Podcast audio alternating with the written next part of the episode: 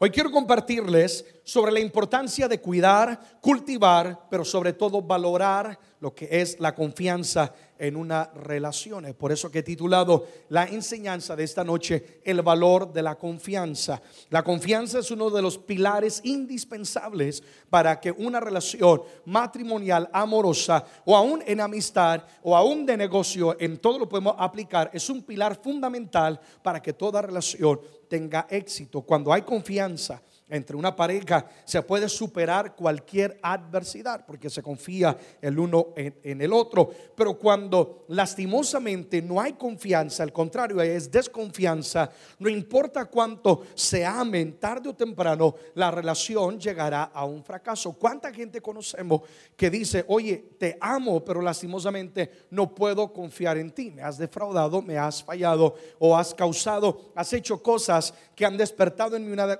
desconfianza Así que aunque te ame, no puedo confiar. Y cuando no hay confianza, uno de los pilares, el matrimonio en vez de prosperar o la relación en vez de prosperar va a fracasar. Entonces, ¿cómo podemos definir, definir lo que es confianza en una eh, relación? Bueno, uno de los significados del diccionario es el siguiente, está ahí en pantallas. Dice, confianza es sentirse seguro física y emocionalmente en las manos de alguien más. Sentirse seguro física y emocionalmente en las manos de alguien más, en este caso tu pareja.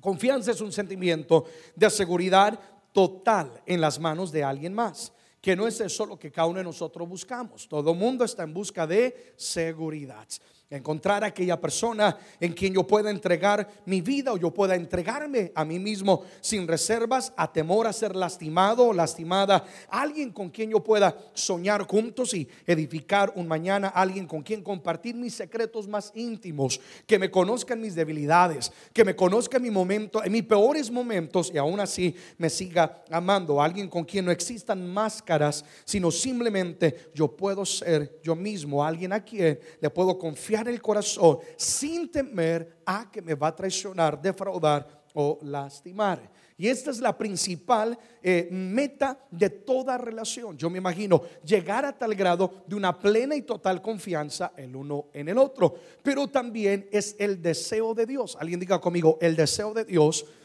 es que la confianza sea el fundamento de nuestra relación. Es lo que Dios desea. Vayan conmigo a la escritura en el libro de Génesis capítulo 2, versículo número 18. Lo voy a leer en la traducción lenguaje actual donde dice, está hablando del momento de la creación, cuando Dios crea al hombre y a la mujer. Luego Dios dijo, no está bien que el hombre esté solo. Voy a hacerle a alguien que lo, como dice ahí, acompañe y lo que ayude. Ahora, esta eh, tarea o asignación es una tarea mutua, no es solamente de la mujer hacia el hombre, sino que este es un ejemplo de cuando Dios crea una pareja o une una pareja, es lo que Dios desea. Esta va a ser tu meta. Va a haber una confianza plena y total donde juntos se van a acompañar en una jornada que se llama la vida. Qué hermoso es poder conocer desde tu juventud, quizás a alguien, te enamoras de esa persona y, crecen juntos, sueñan juntos, eh, crecen las canas juntos, pierden los dientes juntos, no porque se pelean, sino por la edad, y, y te acompañan toda la jornada de la vida, en los momentos buenos, en los malos, en los buenos sabores y los sinsabores. Dice, alguien que te acompañe y alguien que te ayude. Esto no es posible si no existe el pilar o el fundamento, el cimiento de lo que es la confianza. Si tu pareja confía en ti plenamente, por favor valora la confianza. De eso se trata. Hoy quiero darle valor a lo que es la confianza, algo que mucha gente eh, quizás mm, todavía no le da el valor como tal porque nunca han vivido un momento de desconfianza o algunos quizás están al punto de perder aquella confianza. Si tu pareja confía en ti plenamente, darle gracias a Dios por ello y valora y cuida, protege lo que es la confianza. Porque hoy en día la desconfianza es una amenaza real. Todos digan conmigo, la desconfianza es una amenaza real. Entonces la desconfianza es una amenaza real que está a la orden del día hoy en día en toda relación y todo matrimonio, especialmente gracias a lo que son las redes sociales. Cuánto matrimonio siendo destruido, ahorita más adelante voy a hablar de ello, a causa de lo que son las redes sociales. Tengan tanto cuidado con ello. La confianza es un tesoro tan valioso, it's such a valuable treasure, pero a la misma vez es tan frágil que fácilmente si no la cuidamos puede convertirse en un arma de doble filo que se conoce como la desconfianza. Es como un hermoso eh, vaso de cristal, este no es vaso de cristal, este es de plástico. Imagínense que este sea un hermoso vaso eh, de cristal eh, que mientras está entero, este vaso va a ser útil, va a ser atractivo, pero si este vaso llega a caerse y se quiebra, se convierte en un peligro. Primero que todo, volver a restaurar los mil pedazos de un vaso de cristal es humanamente imposible, ¿sí o no? Así es la confianza que mientras esté a plenitud, esté entera, no se traicione, no se viole, no se abuse, es hermosa, es fuerte, va a unirte, te va, te va a proyectar en tu relación. Pero cuando llegamos a violentar o a traicionar la confianza, se cae, se quebranta. Mi hermano, mi hermana, solamente la mano de Dios puede hacer el milagro y restaurar una relación, ¿sí o no? Solamente Dios puede intervenir, hacer algo poderoso. Por eso qué bueno que estamos aquí, porque hoy Dios es quien está hablando y, tratando en cada uno de nuestros corazones. Estamos de acuerdo en ello. Entonces se convierte de algo tan hermoso y algo tan atractivo y tan útil, se puede convertir en un arma letal que destruye. Tal es la desconfianza. Que cuando la desconfianza toma el control de una relación, no importa cuánto se ame una persona, no importa cuán buen, bueno él sea o buena ella sea, la, la desconfianza va a destruir eh, el matrimonio. Y saben ustedes que la desconfianza es una de las principales causas de divorcio. Cuando la gente dice, ¿por qué se están divorciando? Algunos no por la economía, por una y otra cosa. Y cuando llegan a la raíz es porque hay desconfianza, se desconfía el uno del otro. Eh, algunas personas dicen, no es que yo desconfío de él o de ella cuando está con sus amigos, amigas, no sé qué es lo que está haciendo, ni sé quiénes son sus amigos. Hay personas que mantienen en secreto sus amistades. Si realmente hay confianza, no hay secretos en una relación. Eh, hay gente que dice es que yo desconfío de su manera en la cual administra las finanzas. Hay personas que ni idea tiene cuánto gana su pareja o su cónyuge porque hay una desconfianza el uno en el otro. Si hace frío, ponte el chaleco o el saco que Dios va a hablarnos a todos. Amén. Hay, gente que dice desconfío cuando él o ella está solo o sola y por eso siempre tiene que estar rodeado de personas o le envía uno o dos espías para que estén ahí contigo porque desconfío. I can't trust cuando él o ella está solo, sola, no sé qué va a hacer. Desconfío de sus redes sociales, tiene claves y no me deja entrar y, y no sé con quién estará hablando. Desconfío de su celular y tienen ahí una clave que nadie la sabe. Yo en mi celular tengo una clave pero no es para impedir que mi esposa entre a, mi celular. Ella tiene mi clave celular, mi ingeniero de audio tiene mi clave celular. Todo, toda persona que tiene acceso a mi vida personal tiene la clave celular. La tengo es para impedir la gente incorrecta de que entre a mis cosas personales, pero no es para evitar que mi esposa tenga acceso a cosas secretas de mi vida, porque entre nosotros no hay secreto, hay una total y plena confianza. Amén, amados. Y de eso se trata. Hay gente que dice es que desconfío, no puedo confiar tenemos que entender algo, que la razón por la cual llegamos a tal punto de desconfianza es porque la desconfianza se desgasta. Estaba hablando de que es un valor, de que es un tesoro. La confianza no se pierde solamente en un acto brusco donde se viola eh, la confianza misma, sino que se puede ir desgastando poco a poco. Presta atención a esto, es muy importante. Una mentira, un acto incorrecto, el descuidar a tu pareja o a tu familia, el ausentarte sin motivo, una y otra cosa, eh, comenzar a poner amistades o relaciones fuera del ciclo eh, matrimonial o etcétera, como una prioridad en tu vida. Poco a poco eso comienza a desgastar la confianza. No es de la noche a la mañana, aunque eh, obviamente si alguien es infiel, inmediatamente se perdió la, la confianza, el vaso de cristal se quebrantó, se violentó, pero la desconfianza se, llega a la desconfianza porque poco a poco se ha ido desgastando, mentira tras mentira, acto sospechoso tras acto sospechoso, hasta que eh, este, llega a tal punto donde la pareja dice, yo no puedo confiar más en ti. Así que tenemos que tener tanto cuidado con nuestra conducta, porque nuestra manera de proceder va a producir confianza o desconfianza en mi pareja. La confianza va a llevar mi matrimonio o mi relación al éxito, la desconfianza va a destruir el matrimonio. Ahora, la pregunta es, ¿por qué es que muchas personas desconfían? ¿Por qué es que desconfiamos?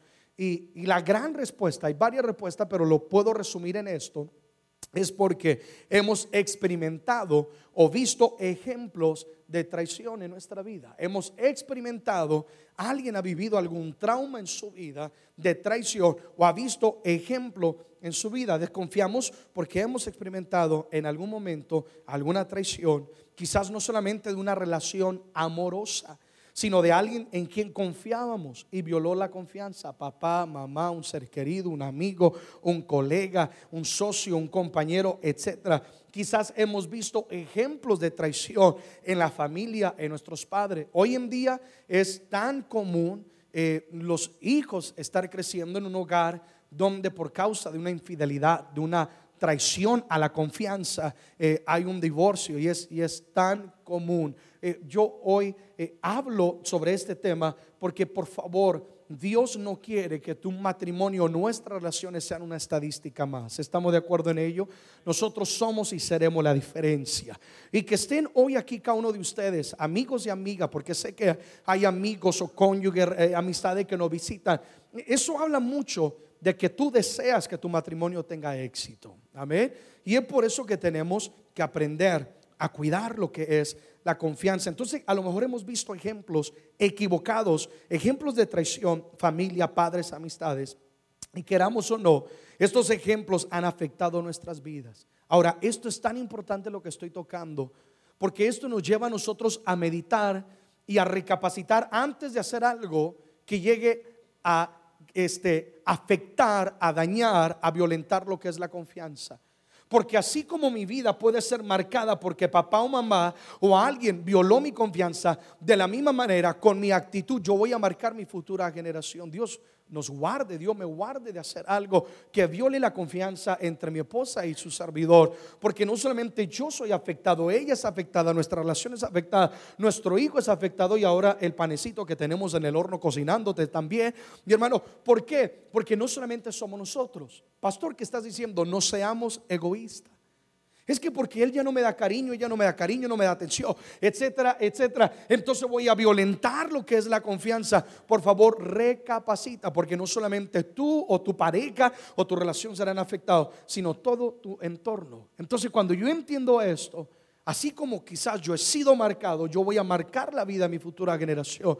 Y yo me imagino que todos los que estamos aquí deseamos lo mejor para nuestros hijos. Amén. Deseamos lo mejor para quienes nos eh, rodean. Y entonces cuando alguien eh, afecta, daña o traiciona la confianza, va a afectar de, eh, en gran manera. Y hay tres áreas o tres cosas específicas, hay tanto, pero tres cosas que afecta cuando alguien traiciona la confianza, cuando lo hemos experimentado en nuestra vida, alguien nos traiciona o cuando hemos visto un mal ejemplo de traición en nuestra vida va a afectar nuestras vidas. Una de ellas nos afecta con heridas emocionales, heridas emocionales. Y no hay enfermedad más maligna que la enfermedad del alma. Tú puedes estar físicamente bien, no estar enfermo, estar robusto, estar bien comidito, estar físicamente bien, pero si tu alma está herida, la vida pierde completamente su alegría y su sentido y su razón de ser. Una herida emocional afecta nuestra imagen interior, afecta nuestro estado de ánimo, afecta la manera en la cual nosotros percibimos la vida, afecta la manera en la cual nos relacionamos con otra persona. Así que no es cualquier cosa, son heridas emocionales que va a afectar, va a sabotear, va a secuestrar el futuro de, la persona a quien yo estoy dañando o estoy afectando. Una herida emocional causa profundo dolor y causa eh, muchos interrogantes, preguntas. Alguien que ha sido traicionado y ha sido herido comienza a preguntarse, ¿es, es, que no soy suficiente hombre o suficiente mujer? ¿Es que no soy suficiente para él o para ella? O, comienza a preguntarse, ¿y en qué yo fallé? Y comienza a analizar su vida y, a buscar, indagar si, si quise amarle, si traté de una de otra manera. Y entonces esto puede llevar a la autoculpabilidad alguna persona comienzan a preguntarse o a decir, ¿será que todos o todas son iguales? Y déjame decirte, mujer y varón, no, no todos son iguales. Amén. Así que tenemos que quitarnos eso de la mente. No es que todos los varones son iguales, todas las mujeres son iguales. No, en el nombre de Jesús se rompen todas esas cadenas y maldiciones. Una persona que ha sido herida emocionalmente, tiene incógnitas, interrogantes, comienzan a preguntarse qué será de su mañana. Imagínate a alguien que ha sido unido en matrimonio por años, tiene un hijo, tienen dos hijos y de repente alguien viene y traiciona y viola la confianza. Es como si tu, tu, piso, your, your ground, tu roca, tu firmamento ha sido desmoronado y ahora ¿qué va a ser de volver a empezar una vez más? ¿Qué le voy a decir a mis hijos? ¿Qué voy a... Entonces es algo tan grave que tenemos que considerar en nuestras vidas. Eh, y algunos preguntan, ¿y si lo vuelve a hacer? ¿Y ahora qué? ¿De aquí para dónde voy? Heridas emocionales que hasta que no lidiemos con ellas, porque es algo interno, Tú puedes sonreírle al mundo, puedes aplaudirle al mundo, puedes decir que estás perfectamente bien, pero solamente tú y Dios conocen lo que está ahogando tu vida, la herida emocional con la cual estás cargando. Y hasta que no sanes esa herida, nunca vas a vivir la vida a plenitud o tu matrimonio nunca se va a sanar. Se tiene que confrontar la herida emocional. Amén. Pero ese es todo otro tema. ¿Cómo nos afecta cuando alguien eh, violenta o traiciona lo que es la confianza, alguien diga conmigo heridas emocionales. Segundo, ¿cómo nos va a afectar? La herida emocional le va a abrir la puerta a algo aún mayor y aún peor, que son los temores. Cuando la confianza de alguien ha sido traicionado, esto produce unas heridas emocionales y como tanto, como resultado, se le va a abrir la puerta a lo que es el temor, específicamente al temor a volver a ser heridos, a volver a ser traicionados automáticamente nos autoprotegemos o queremos autoprotegernos. Y comenzamos a desconfiar de, todos, de todo mundo. Y comenzamos a crear barreras o paredes o murallas, según nosotros de seguridad. Es que ya no permito que nadie llegue a mi círculo personal. Según nosotros, barreras o murallas para protegernos. En realidad estamos tratando de protegernos de no volver a ser heridos una vez más. Pero el problema con aquellas barreras y paredes que edificamos alrededor de nuestra vida como tal es que así como nada entra, también nada sale. Y si no hay ese intercambio en la vida de recibir amor y de dar amor, tarde o temprano te vas a marchitar y vas a vivir una vida aislada, una vida amargada, una vida en soledad. Y mientras todo el mundo es restaurado y avanza y camina, porque en toda vida hay golpes, en toda vida hay caídas, sí o no, amados.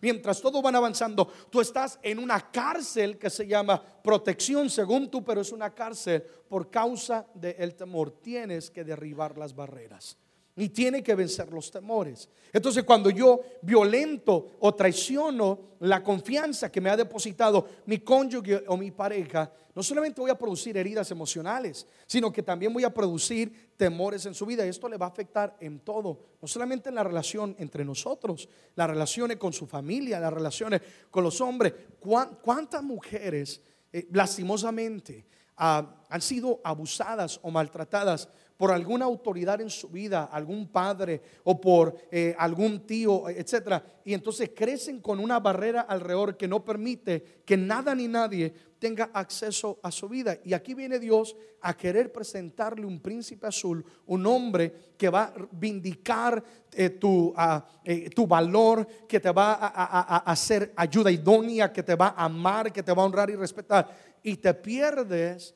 de lo que Dios tiene para ti porque no pudiste sanar la herida emocional y derribar los muros. Es que todo es un proceso. ¿Cuántos están conmigo en esta noche?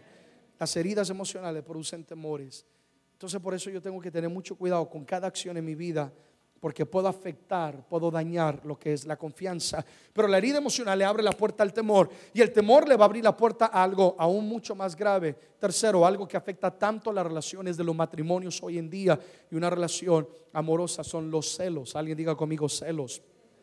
Esto es otra de las cosas que afecta gravemente el matrimonio. Eh, ven como todo es una cadena. Como he sido herido, entonces hay temor en mi vida. Y como hay temor, entonces ahora se le abre la puerta a algo que es mucho más serio, que es los celos. No, no es algo de que uno eh, reírse. Es, algo tan serio que daña, afecta y pueda llevar a una persona a cometer locuras eh, en la vida. Este tipo de celos causados por la traición de la confianza eh, es, tan, eh, eh, tan peligroso en nuestras vidas porque lleva a la persona a desconfiar de todo el mundo y cuando la pareja le ha fallado en la, en la confianza, lo va a celar con quien habla, dónde está, qué hace y hasta qué no hace. Va a estar continuamente sobre la persona.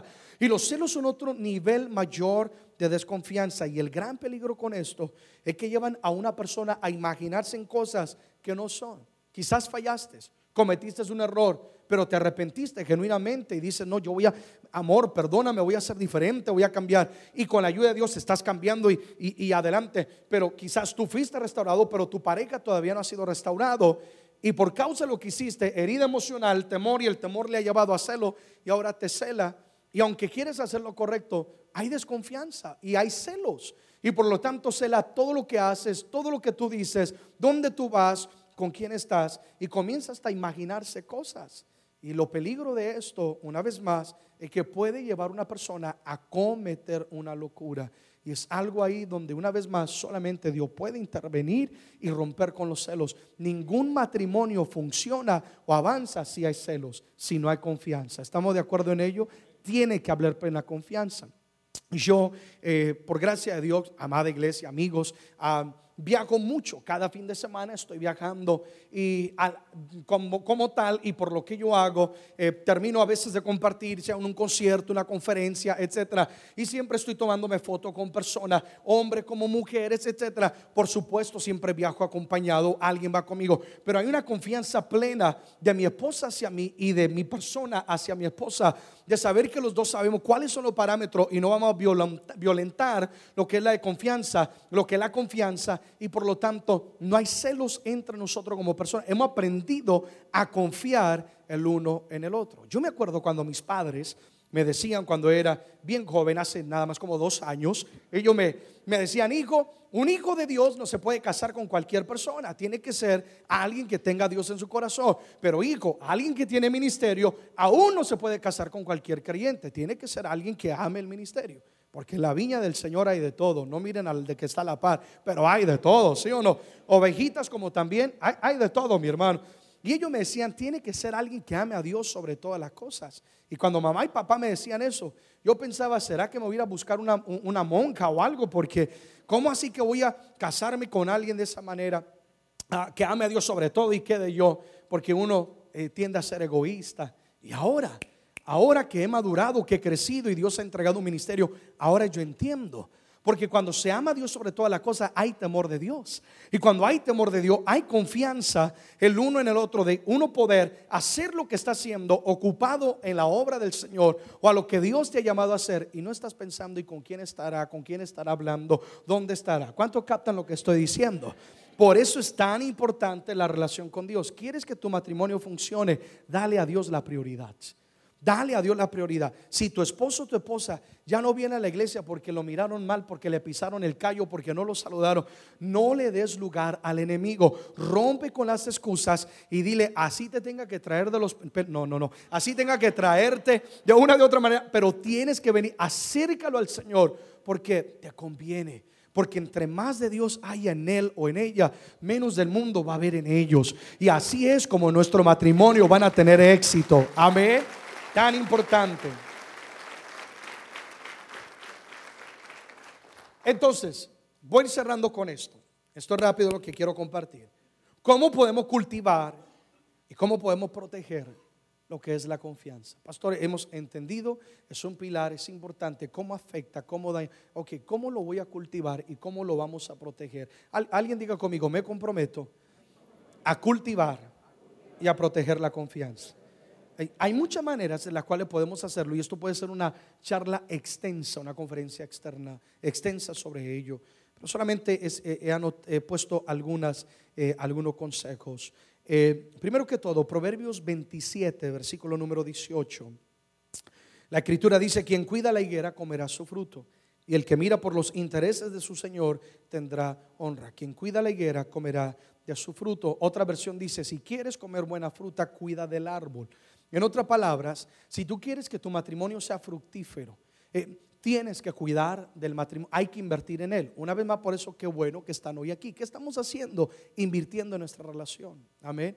Yo mismo, con nuestro hijo tuvimos que dejarlo ahí con alguien que nos lo ayudara a cuidar, porque es importante este, pasar tiempo a solas y disfrutar, dialogar. ¿Estamos de acuerdo en ello?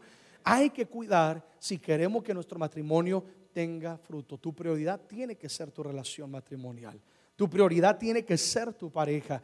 Y si verdaderamente es, vamos a cuidar. Y cuidar un árbol requiere un compromiso. Se tiene que regar, se tiene que abonar, se tiene que podar, se tiene que cuidar de los insectos y de las plagas, ¿verdad? Entonces hay que cuidar ese árbol, amén, para que dé buen fruto. Entonces, algunos consejos para poder eh, cuidar valorar y fortalecer la confianza. Número uno, hay que definir o definan los parámetros, definan los parámetros. Y permítanme explicarle lo que quiero decir. Cuando uno entra a una relación, es literalmente unir dos mundos se tienen diferentes puntos de vista. Alguien ve la vida desde una manera, otros desde otra manera, afectado por su eh, eh, este, condición económica o el ámbito religioso en el cual creció, etc. Hay diferentes puntos eh, de vista. Lo que para ti es algo inofensivo, para tu pareja puede ser algo que abusa la confianza. Entonces tiene que haber mucho diálogo entre los dos para definir los parámetros y decir, amor, sabes que esto y aquello, esto ya está violando la confianza que hay entre nosotros y comienzo a sospechar que el agua está medio sucia, así que cuida lo que estás haciendo. Tiene que haber tanto diálogo, definir los parámetros. Por ejemplo, almorzar con alguien del sexo opuesto en el trabajo, eh, para ti puede ser algo inofensivo, pero para tu pareja es algo que abusa de la confianza y algo que dice, I'm not comfortable with that, yo no estoy cómodo con eso. Y ahí es donde tiene que haber que un diálogo. El salir con los amigos, no es que voy a ir a cine, voy a ir a compartir. Para ti puede estar algo inofensivo, pero para tu pareja puede estar porque conoce las joyitas con las cuales andas. Eh, hay que, ay, Dios mío, hay que decir eso. Y entonces conoce muy bien eh, eh, los reyes magos con los cuales anda y dice, no, es que abusa ya la confianza. Ahora, no quiere decir que nos vamos a amarrar el uno al otro. Por eso digo, tiene que haber un diálogo y mutuamente llegar a un acuerdo como gente madura, gente que tiene a Dios en el corazón. Amén, amados. Y decir, amor, sabes que e, esto y aquello me incomoda. No, no, no está bien para nuestra relación. Y ser comprensivo, comprensiva, porque quizás tu pareja ha, sufrido alguna traición de lo que hablaba yo de confianza, algún ser querido, algún colega o alguna relación en el pasado, etcétera. Si queremos que funcione nuestra relación, nuestra relación tiene que ser la prioridad y vamos a establecer parámetros de confianza.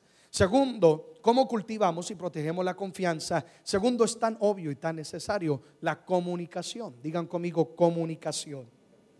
La comunicación es tan importante para una relación como el respirar, para uno poder vivir. La falta de comunicación puede crear malos entendidos y hacer que una persona se sienta desvalorada, descuidada, etcétera, cuando falta la comunicación. Pasen tiempo cara a cara dialogando, no solamente texteando. ¿Cuánta gente se va a la cama y ahí están con el celular texteándose, mi amor, ¿y qué vas a desayunar mañana? ¿Y a qué horas te vas a levantar? Volteese y mírele la cara, aunque asuste, mírele la cara y dialoguen. Aproveche, si yo sé que todo el día están ocupados el trabajo eh, con los ocho changos que Dios les dio trabajando con uno y otro, por lo menos ese tiempo para poder comunicarse. Cuando no hay comunicación, te sientes que no eres importante para él o para ella. Porque eso sí, para el amigo o la amiga, Dios le falta lengua hasta para peinar el vecindario, ¿verdad? Pero para darse una palabra el uno al otro como que le pesa. Y entonces nuestro silencio muchas veces habla más que nuestras palabras. La comunicación es tan vital para fortalecer la confianza. Estoy hablando contigo, te amo, te valoro, te voy a cuidar. Le expresas el amor, le expresas cuán importante él o ella es para ti. Y déjame decirte, esto va a fortalecer la comunicación. Amén. La comunicación es la puerta que nos da acceso al alma y a la mente de nuestra pareja. Sin la comunicación no podemos saber qué sienten, qué están pensando. Hay momentos yo estoy con mi esposa, la veo un poco en silencio o ella me ve en silencio y, yo le pregunto, amor, ¿qué estás pensando? Quiero dialogar o ella viceversa. Porque a veces en mi mente yo tengo changos aplaudiendo, osos haciendo marón, porque estoy pensando en mil cosas. Y a veces estoy en otro planeta y necesito estar en casa física, emocional y mentalmente cuando tengo, cuando estoy. La comunicación. Si no hay comunicación, ella puede, no, pues está enojado, no quiere nada conmigo. Y en vez de mejorar las cosas, la vamos a empeorar. Alguien diga conmigo comunicación. Número tres, cumple tus promesas. Si queremos ser personas que fortalecemos nuestra relación eh, y fortalecemos la confianza, tenemos que ser personas que honramos nuestras palabras. Cumple lo que prometes.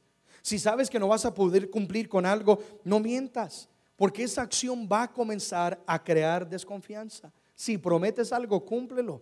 Si prometes llamar, llama. Si prometes estar en algún lugar a cierta hora, hazlo. Si prometes buscar ayuda, busca ayuda, porque eso demuestra que quieres cambiar.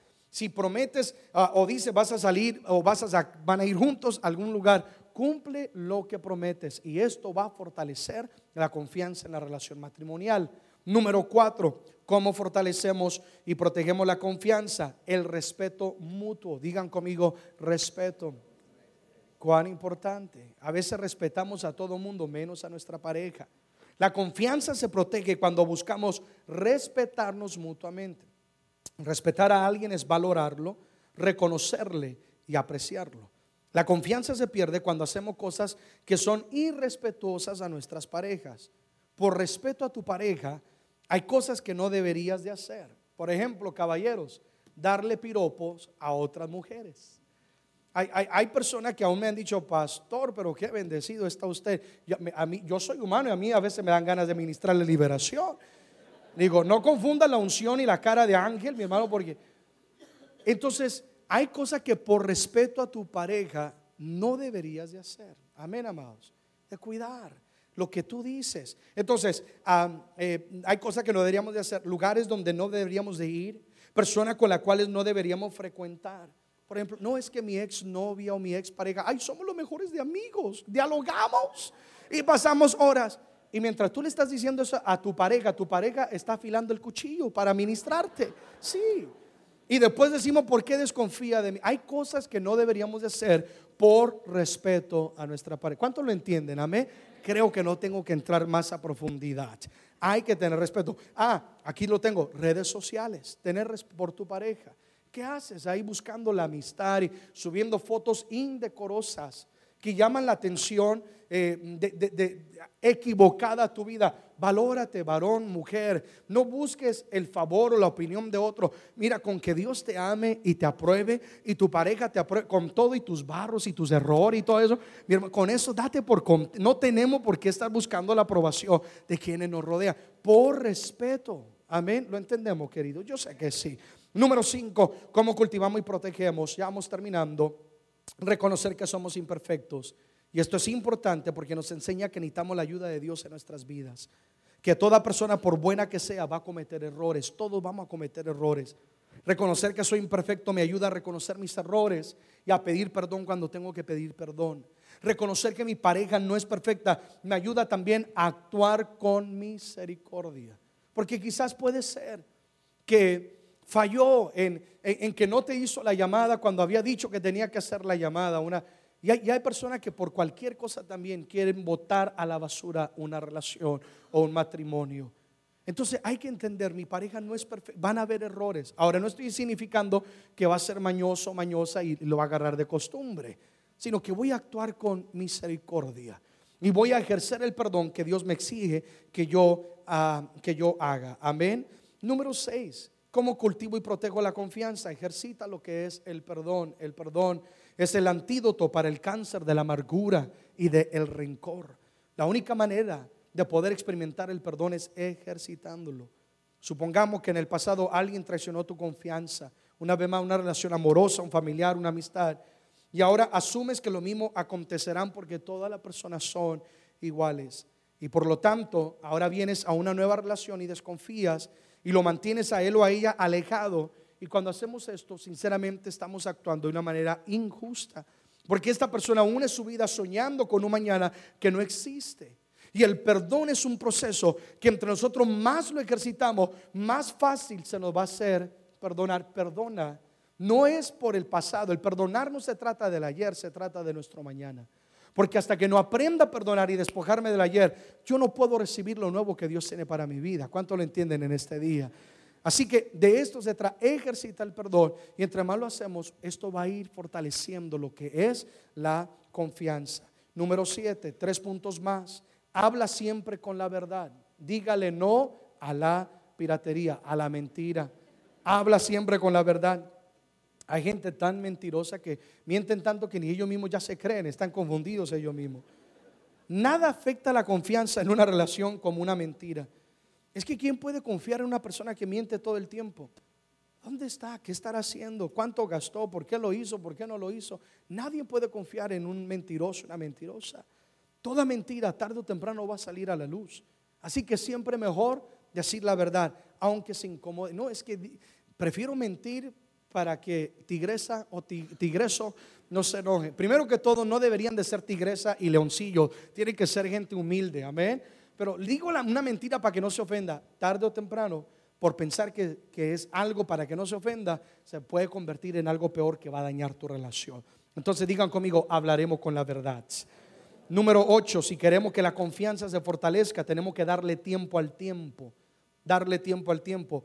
No podemos pretender que de un día para otro lo que por años se descuidó y desgastó se solucione y se restaure de la noche a la mañana.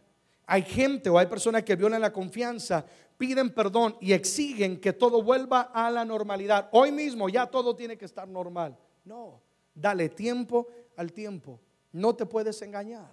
La restauración es un proceso que requiere tiempo tendrán que ir a consejería, tendrán que pasar tiempo juntos, tendrán que demostrar a tu pareja que has cambiado con actos, con decisiones. Si amas verdaderamente a tu pareja, tú le vas a dar tiempo, dale tiempo a que se sane y a que se restaure. Amén. No puedo pretender que de un día para otro todo va a estar bien. La confianza se fortalece. Si fallé, pido perdón y voy a darle tiempo al tiempo. Número nueve, comprométete a restaurar la confianza. Comprométete a que tú vas a luchar. No va a ser fácil. Óyeme si has violentado la confianza, sea, eh, sea eh, en inmoralidad, sea en la economía, cual sea la área, déjame decirte, no va a ser fácil. No pretendo decirte va a cambiar todo de un momento para otro y un ángel se le va a aparecer a ella o a él de noche y le va a decir tienes que perdonar. No, mi hermano. Tienes que comprometerte a pagar el precio y a luchar por la restauración de tu matrimonio o de tu relación. ¿Cuántos están conmigo en este día? Requiere esfuerzo, requiere tiempo y perseverancia. La confianza no se restaura solamente con una oración. Pastor, venga, oren, póngame la mano y sáqueme el chiribico. No, la confianza no se restaura con una oración. Yo, es que yo cada fin de semana encuentro con gente. Y gente que me dice, pastora, por favor venga, ore por nosotros. Es que yo le fallé, pero ya le pedí perdón y ella todavía me sigue celando. Y a mí me dan ganas de decirle, ay, llevémoslo al cuarto y vamos a ministrarle un ratico al caballero para que entienda que es un proceso. Sí, Dios hace milagros, pero tenemos que darle tiempo al tiempo y tenemos que estar comprometidos. Amén, amados. No solamente con una oración, sino con actos y decisiones diarias que van restaurando una vez más, poco a poco, los puentes que fueron quemados. Porque la confianza no se dice, sino se demuestra. Y termino con el punto número 10. Si queremos que la confianza se fortalezca y perdure la relación, pon tu relación en las manos de Dios. Lo dejé como último no porque sea el menos importante, sino porque es el fundamento de todo. Pon tu relación en las manos de Dios. Salmo 127, versículo número 1, la palabra dice de la siguiente manera, si Jehová no edificare la casa, todos conmigo en voz alta que dice, en vano trabajan los que la edifican, si Jehová no guardare la ciudad, en vano vela la guardia. Tienes que permitir que Dios obre individualmente en tu vida en ti. Si quizás te han herido, Señor, sáname y dame el poder para perdonar.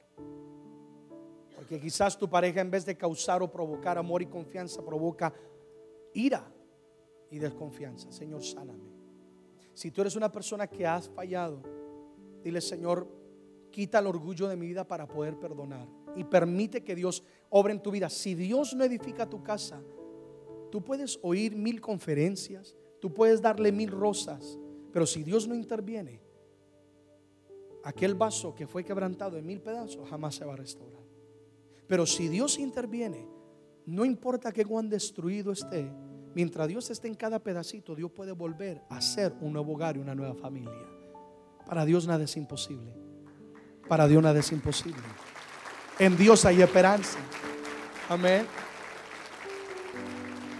Y deja que Dios obre en tu vida como pareja. Es un proceso. No va a ser fácil. Va a tomar tiempo. Pero si verdaderamente se aman, el amor los va a mantener ahí. Y les va a dar la perseverancia para luchar, para restaurar la confianza como pareja. pastores, aquí estamos, háblenos, ministros, juntos como pareja buscar de Dios, buscar la consejería, buscar hacer los cambios que se tengan que hacer. Oye, si tienes que borrar tu cuenta de Facebook, bórrala. Más importante es tu familia que miles de amigos que nunca van a estar ahí, ni para tu cumpleaños ni para funeral, ¿sí o no? Si tiene que cambiar eh, rutinas, haz lo que tenga que hacer, pero por el amor de Dios, tu relación es la prioridad. Porque no solamente eres tú, no solamente es ella, no solamente la pareja, hay una generación que así como tú puedes ser marcado, tú los puedes marcar. Seamos de aquellos que marcamos no para mal, sino para bien. Y que le enseñamos a nuestros hijos, no fue fácil llegar a 50 años de matrimonio, 42 años de matrimonio. No fue fácil esto y aquello, pero lo logramos porque estuvimos comprometidos a valorar lo que era la confianza en el matrimonio. Y Dios estuvo ahí. Amén. ¿Cuántos lo reciben en esta noche? Vamos a valorar la confianza en este nuevo año. Vamos a cuidarla. Vamos a darle al Señor nuestro matrimonio, nuestra relación. Y nuestra oración como pastores, como sus amigos, como personas humanas también que estamos en esta batalla o jornada de la vida, es que sus matrimonios prosperen y tengan éxito. Por eso estamos hoy aquí. Amados, nos ponemos en pie, por favor, una vez más.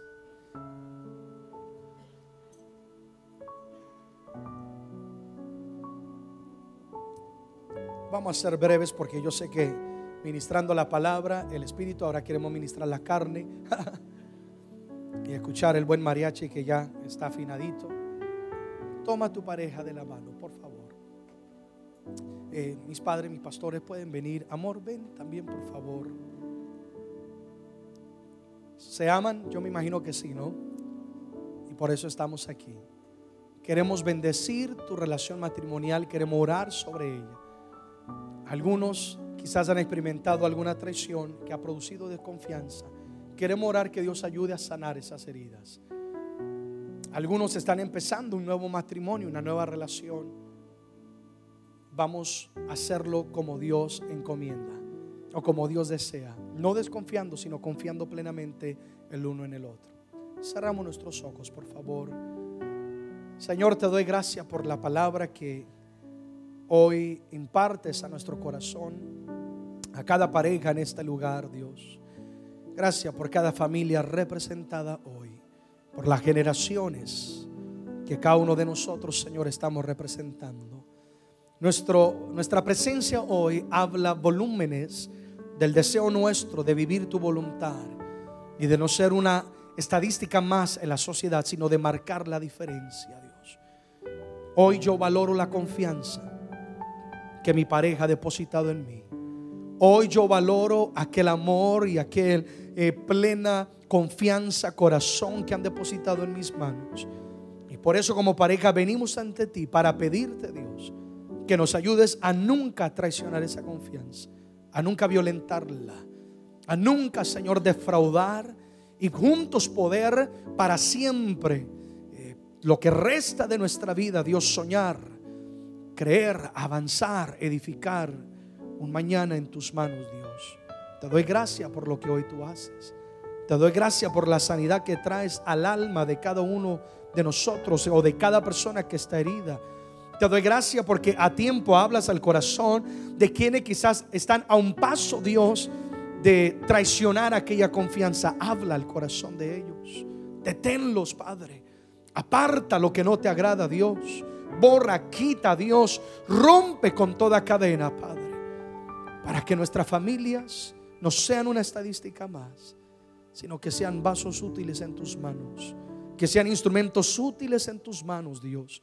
Es lo que oramos y lo que pedimos en este día. Y ahí donde estamos, nuestros ojos cerrados, nuestros pastores van a desatar una palabra de bendición sobre nosotros.